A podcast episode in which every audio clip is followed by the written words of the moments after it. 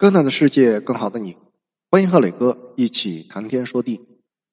在今年的五月二十四日，美国共享住宿平台爱彼迎宣布，将暂停在中国大陆的所有房源和体验，仅保留出境游业务。在看到这个消息的时候，我有点难过，毕竟还没有体验，它就消失了。好在还有其他的平台。二零一六年，爱彼迎。正式进入中国内地市场，带动了美团、小猪等众多本土民宿品牌迅速发展。民宿如今已经成为了越来越多中国人出行住宿的选择。人们通过民宿平台认识有趣的房东，收获本地人的旅行建议，甚至成为了朋友。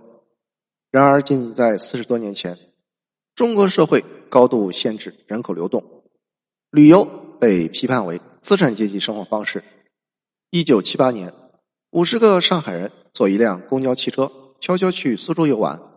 在当时，他们没人敢说自己是外出旅游，而是说散散心。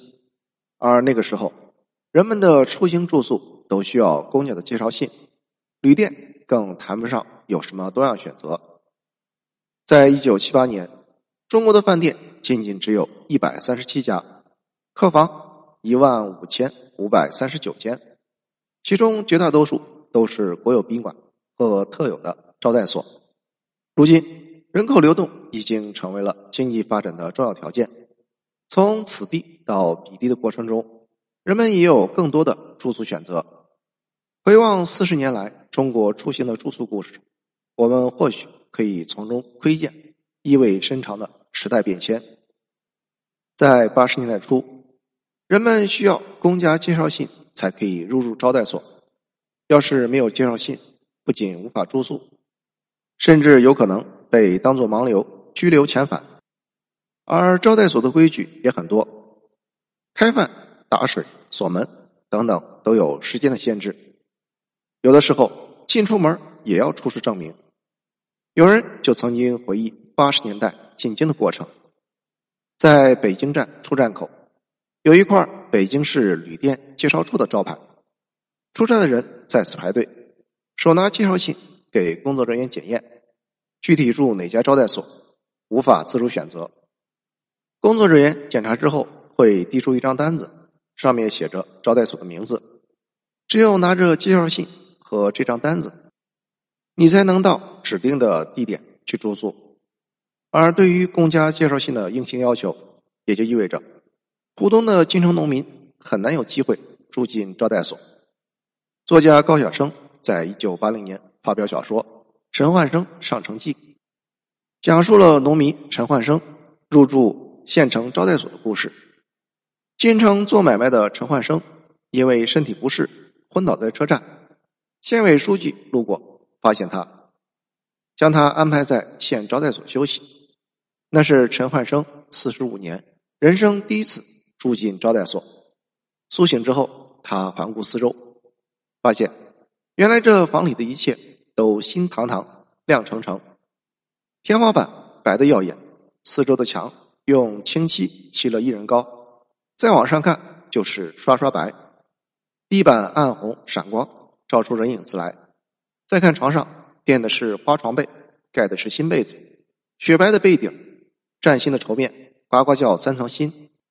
如今这样的住宿条件让我们不屑一顾，可是，在当时，这就属于高级招待所。老实的农民陈焕生坐立不安，他知道自己身上，特别是脚不太干净，生怕弄脏被子，可是又眷顾那两张大皮椅，走进去摸一摸，轻轻按了按，知道里边有弹簧，却不敢坐，怕压瘪了弹不饱。住了一夜招待所，花了陈焕生五元钱，这对普通农民来说价格太高了。但是最后他还是老老实实掏了钱。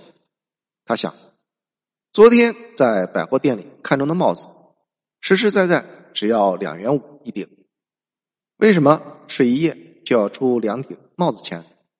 连沈万三都要住穷的。他只是一个农业社社员，去年的工分。单价七角，因一夜做七天，还要倒贴一角，这不是开了大玩笑。他垂头丧气回到村，但是却因为坐过县长的车，还住过五元一晚的招待所，大队干部对他的态度友好多了。村里的人也高看他一眼。他仅仅花了五元钱就买到了精神的满足，真的是拾到了非常的便宜货。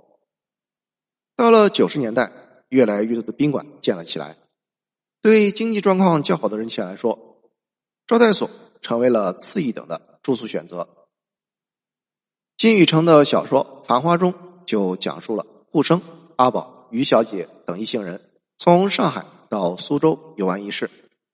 去到苏州，发现当地朋友安排的住宿简陋，基本就像招待所。于小姐受不了，吵着要回上海，最后才妥协搬去了当地最好的苏州大饭店，基本像招待所。这样的住宿条件是什么样子？剩下没搬走的四个人夜里想散散步，却发现大门上了锁，在大厅叫服务员，招呼许久，总台边掀开一条缝，里边是女生，讲一口苏白。陶陶说：“我要出去。”服务员说：“吵到我了。”陶陶说：“开门，我要出去。”女人又说：“有规定，除非天火烧了，半夜三更。”禁止进出。看到服务员不肯放行，一群人继续嚷嚷许久。最后，门缝里慢悠悠压出一段苏州说书，带着三分侯立军英台哭灵的长枪说：“要开门，可以出去之后不许再回来。”等到都同意了，服务员才是静了一静。一串钥匙响，一个蓬头女人脱了鞋子开了门。最后。几个人在外边逛到了深夜，觉得累了，想回房休息，却发现招待所大门早已经层层上锁，进去比出来还难。他们只好在外边坐了一整夜，熬到天亮才得以进门。当年的旅社不仅有门禁，还会清查所谓的不正当男女关系。贾樟柯在电影《站台》里便出现了这样一幕：八十年代中后期的夏天。在外演出的张军和钟平在小旅馆开了一个房间，被突袭的警察抓住。逼问之下，张军承认和钟平只是男女朋友，没有领结婚证。他们差一点被当成流氓罪处理。最后，在其他同事的调解之下，警察终于让步。但是，一行人的演出活动也随之终止，只好收拾行李回汾阳。直到两千年，《华声报》还刊载过一篇。社会新闻：一对华裔美国夫妇到北京探亲，因为没有结婚证，被宾馆禁止同住一个房间。